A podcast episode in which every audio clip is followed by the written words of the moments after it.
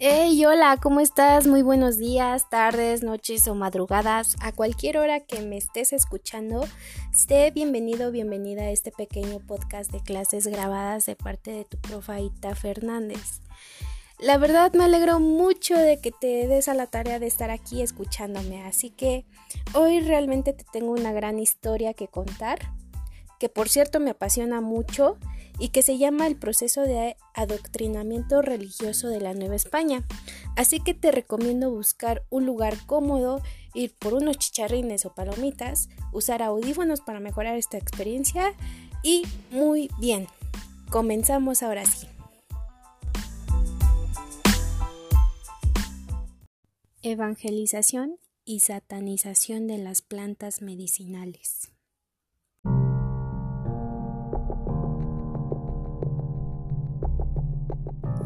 Antes de comenzar el relato, tengo que advertir que como mexicanos y mexicanas tenemos una religión muy marcada en nuestra vida diaria. A lo que quiero llegar con este relato es que encontremos un punto neutral en el que comprendas que la maldad humana se origina desde antes. Em, realmente solemos ver a gente disfrazada de personas buenas cuando en realidad buscan y siguen en la actualidad buscando un control mental a través de nuestras creencias y sobre todo de nuestra fe. Es por eso que te recomiendo que tomes esto como un conocimiento neutral y no solo te lleves esta experiencia con un mal juicio entre el bien y el mal que te han inculcado desde pequeño. Así que disfruta la historia que hoy conocerás.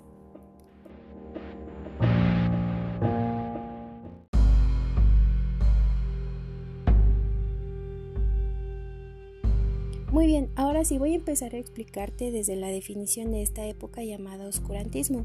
Esta época inició desde el siglo V, más o menos al año 401, y eh, dató hasta el siglo XV, que fueron, o más bien fue el año de 1401.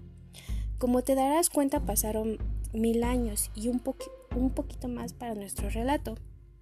Pero bueno, se, denominaba oscurantismo a los actos irracionales o paranormales que no tenían explicación alguna y las autoridades lo justificaban como actos milagrosos o diabólicos, donde pues prácticamente se castigaba a muerte todo tipo de actos paganos en el que se eh, practicaban distintas celebraciones a base de hierbas medicinales, muy ajenas a lo que se conocía la tradición cristiana de ese entonces. Entonces, también empiezan a crear una idea del bien y el mal y de ahí nacen los personajes como el diablo o las brujas. Y bueno, me di a la tarea de analizar la anatomía de lo que representaba el diablo en distintas ilustraciones o libros paganos, o si no en libros paganos, en libros religiosos. El diablo en sí es un conjunto de, muchos dioses y cada característica que representa el diablo pues es a la idea cristiana. Por ejemplo, los cuernos vienen siendo de un dios romano fauno o un dios celta que se llama Cernuno. La barba o el bigote viene de un dios egipcio egipcio, egipcio llamado Bes. El color rojo también viene de este mismo dios egipcio. También eh, lo representan con una pata de gallo. De esto lo representan por los seres fantásticos que estaban en los textos judíos del Shedim. Eh, como sabes, también lleva una pata de cabra y este pues viene de un dios griego este llamado Pan o el dios romano que es un fauno. Eh, también lo representaban con la cola de un dragón y el tridente viene siendo del dios griego Poseidón o del dios romano Neptuno. Entonces, hay veces que lo representaban con alas porque pues sabemos que era un ángel caído. Entonces, pues prácticamente eh, como se dará cuenta, el diablo tiene bastantes referencias de todas las mezclas de las otras religiones. Y en el caso de los brujos, realmente eran personas que tenían costumbres de la medicina herbolaria, donde tenían conexiones muy profundas con la, perdón, con la naturaleza que se usaba para fines recreativos, espirituales o comerciales.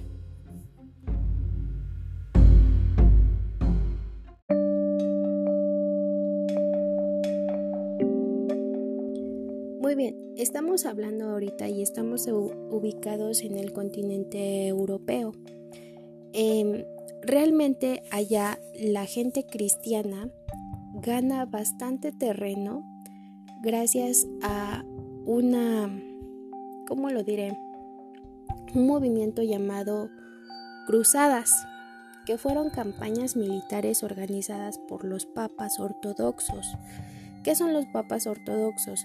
Bueno, fueron esas personas que dirigieron la Iglesia Católica de una forma muy mala, o sea que ellos tenían ideas bastante cerradas, donde pues como tenían tanto poder, podían em, quitar muchas, muchas, pero muchas cosas, este, porque tenían el derecho divino, como ellos lo decían, y eso caía en muchas injusticias.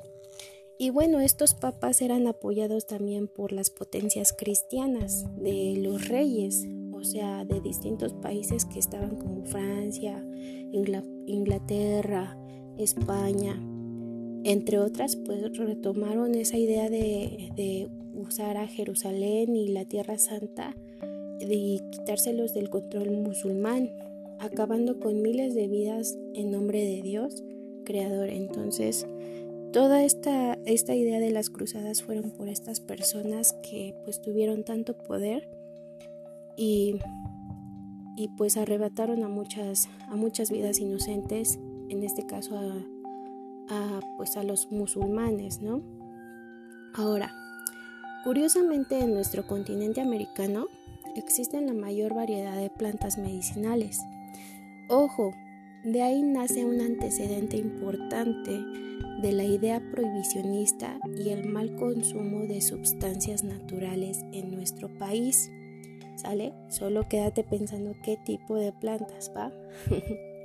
Tras la caída del gran imperio de 1521 que predominó en Tenochtitlán, los frailes, o sea, monjes encargados de enseñar la religión cristiana, venían de Europa con ideas bastante cerradas, es decir, que la monarquía española fue una potencia inquisidora. La superstición y la intolerancia religiosa lo que provocó fue un cambio significativo donde existen textos de frailes y médicos españoles que relatan y escriben catálogos, libros o diarios de las plantas que hay en este territorio, al igual que los rituales como trabajos o manifestaciones diabólicas. Y pues otro hecho importante y a favor de los españoles fue prohibir los sacrificios humanos. Por eso, estas fueron las bases para empezar a evangelizar y bautizar a la población que habitaba en este México prehispánico. Y bueno, de ahí se diseñan muchas estrategias por parte de tres tipos de frailes, que eran los franciscanos, los dominicos, los agustinos, y que pues en todo este periodo de evangelización ellos se encargaron de transformar las creencias de fe en la Nueva España.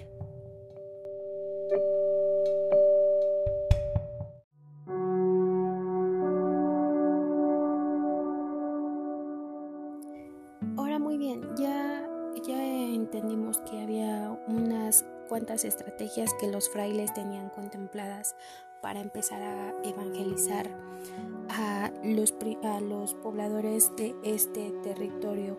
Entonces, lo que hicieron fue eh, derrumbar las pirámides y los templos ceremoniales y debajo de esos escombros de esos centros y templos, pues empezaron a construir las iglesias.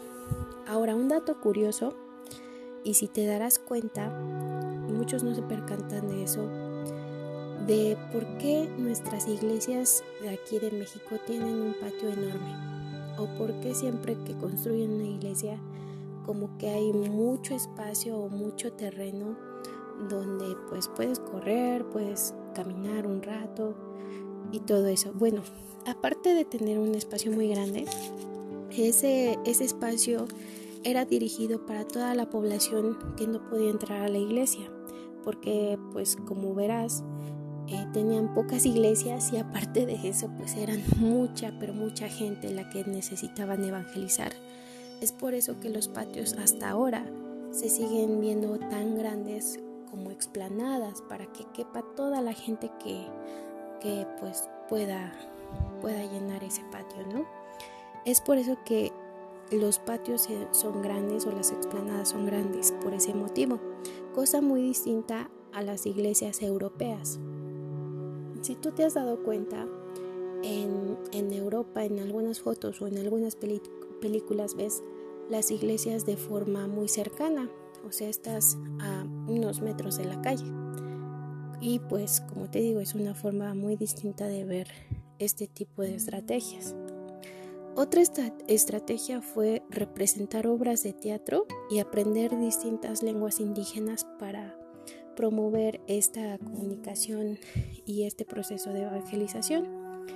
Y ahí viene otro, otra estrategia muy importante, que es el, el pintar imágenes altamente religiosas y de gran impacto, que hasta hoy en día siguen en nuestras creencias arraigadas y sobre todo muy sagradas entre nosotros, ¿no?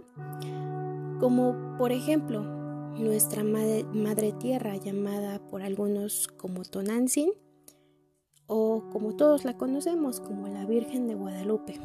Entonces, ese es, una gran, este, es un gran ejemplo de, del proceso de evangelización. Esta deidad, en lo personal, a opinión mía, pues sigue siendo la misma deidad, es una es una representación muy bonita. Pero bueno, vamos a seguir con lo demás. Y pues como era de esperarse, hijos, hubo un control mental en la forma de pensar y de creer. Y de ahí se perdieron pues mucha información en los códices, como te lo repito. En los templos destruidos pues se olvidó, todo llegó al olvido. Y pues también llegó el olvido tristemente del respeto a la naturaleza y pues obviamente llegó la explotación de todos los recursos naturales de nuestro planeta. La construcción de conventos, iglesias y escuelas no estuvo tan mal, ya que de ahí mm, pues la gente, a la gente que tuvieron que evangelizar y que tuvo que sufrir estos cambios, les enseñaron nuevos oficios. Aparte de la religión, se llevó a cabo el cambio de escritura, de la lectura, y todos eran en idioma latín. Por otro lado, no, pues como te repito, no todo estaba perdido. Estos cambios, este, pues tuvieron una construcción de doctrinas católicas. Y pues de ahí viene un gran ejemplo. E, este, este adoctrinamiento tuvo como una, una transformación híbrida, como que se mezcló prácticamente como todo, pues hubo un mestizaje cultural. Por ejemplo, en el Día de Muertos tenemos eh, características novohispanas o este o más bien características católicas y también tenemos características prehispánicas. Entonces de ahí podemos rescatar ese claro ejemplo. Y ya después de todo eso, bueno, se empezó a promover la colonización y la fundación de nuevas ciudades. Em, empezaron a llegar más españoles de, Europa al nuevo continente para empezar a, a, probar, a, probar, a poblar esta parte del planeta junto con más esclavos afroamericanos o afrodescendientes y personas asiáticas. Y de ahí viene ya las fundaciones de las ciudades, como te repito. Ahora te las voy a mencionar. Las que fueron fueron México, obviamente, Puerto de la Villa de la Rica de la Veracruz, San Sebastián Colima, Oaxaca y nuestra Puebla de Los Ángeles. Estas ciudades ya empezaban a contar con poderes civiles y religiosos, o sea, que ya tenían un alcalde que manejara el rumbo de la colonización y una catedral donde se encontraría la población de la ciudad.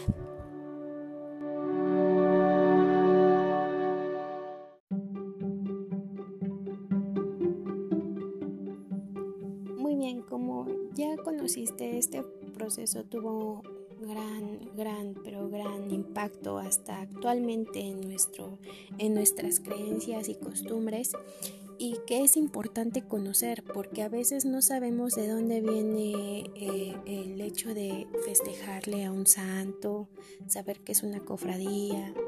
Eh, por ejemplo, no sabíamos antes la, fundación de nuestra de nuestra ciudad, que es Puebla, ¿no? Entonces, por eso es importante conocer estos datos históricos, no solamente escucharlos y arrojarlos a la basura, así como de no me sirve. No, pues la verdad es que lo vivimos actualmente, la verdad seguimos arraigados a nuestras costumbres, algunos pues vamos a misa, eh, otros pues ya son escépticos y pues no lo creen, ¿verdad? Entonces, de ahí viene pues toda esta estas creencias y sobre todo esta forma de vida. Así que hasta aquí termina mi relato. Espero que te haya gustado. Créeme que lo realicé con mucho esmero para ti y espero que lo hayas disfrutado bastante. También quiero mandarte un saludo a ti y a tu familia. Sé que estamos pasando por una etapa muy difícil, pero pues pronto nos estaremos reuniendo para ahora sí tener clases presenciales. Em, eso sería todo por hoy. Cuídate mucho, pórtate muy bien y si sales de casa usa cubrebocas, ¿va? Nos escuchamos en la próxima. Bye.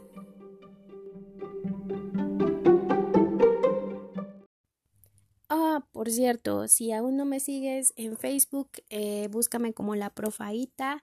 Ahí voy a estar subiendo contenido de nuestros, nuestros ejercicios de, de cuadernillo, los podcasts, también algunos memes o algunos abro hilo de cualquier hecho histórico y pues de ahí puedes conocer un poquito más sobre mi trabajo. ¿Va que va? Eso sería ahora sí todo por hoy. Y si tienes alguna duda, ya sabes que me puedes encontrar de un horario de 9 de la mañana, perdón, de 8 de la mañana a 2 de la tarde. Eh, en esa hora yo voy a estar respondiendo mensajes vía WhatsApp. Y bueno, ahora sí, eso sería todo. Bye.